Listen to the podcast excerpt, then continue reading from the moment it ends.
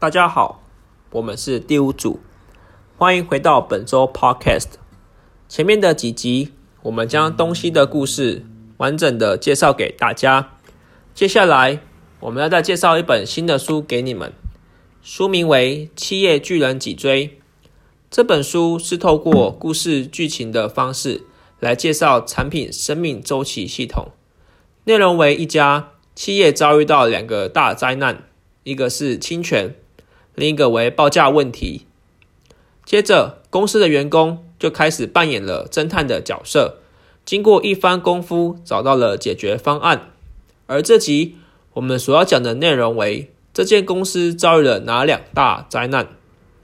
第一个为侵权问题，问题点在于开发和产品相关资料没有被产品事业处与延展处所共管，导致公司无法找到有利资料。来证明有没有故意侵权。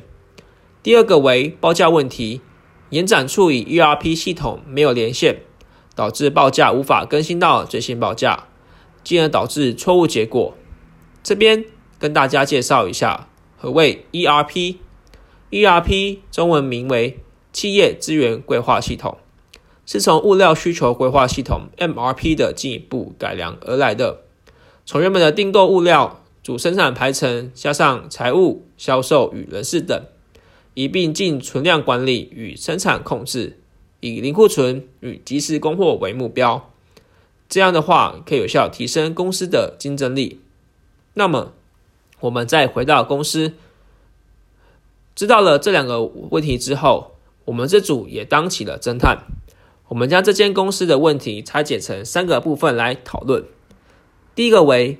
文件管理制度与系统未建立完善，我们猜测的原因有可能是公司为了节省金钱、抢订单以及抢出货时段，又或者可能是一开始建立时没有足够的背景以及专业人士，所以导致文件的资料会松散。第二个为公司管理阶层的态度，我们的猜测是上级的主管可能不知道 PLM 系统的重要性。所以导致下属对系统的接受程度也开始慢慢的下降。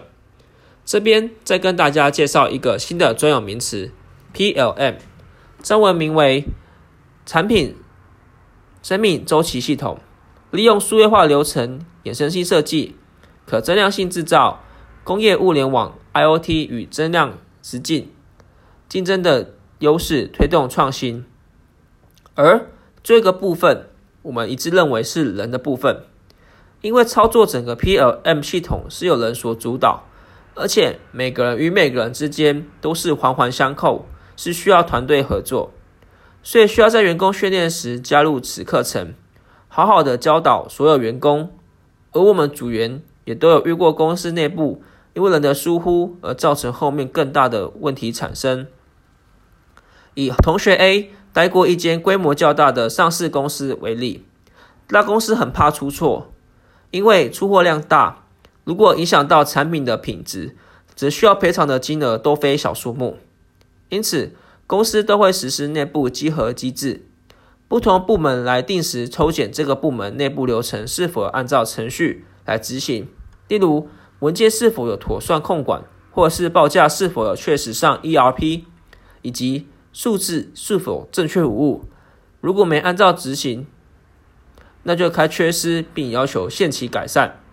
这样的集合方式也是一种防堵人的失误、人为失误的方法。不知道大家对这则故事所发生的两大问题有其他的推测吗？或是有没有想到一些新的能防堵失误的方法呢？有的话，欢迎到下面留言区与我们分享。那么，想要知道故事是怎么发展下去的，千万别错过下一集的 Podcast。我们下集见。